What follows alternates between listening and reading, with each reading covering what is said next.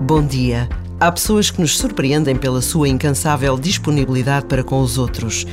É o caso de uma velha amiga que invariavelmente dizia a todos: Do que precisas? Em que posso ser útil? Como tudo seria diferente se a cada dia que passa todos tivéssemos essa disponibilidade, esta atenção ao próximo. Por vezes, basta a pausa de um minuto para nos dispormos a esta forma de estar na vida. Afinal, aquela que Deus nos pede a cada dia que passa.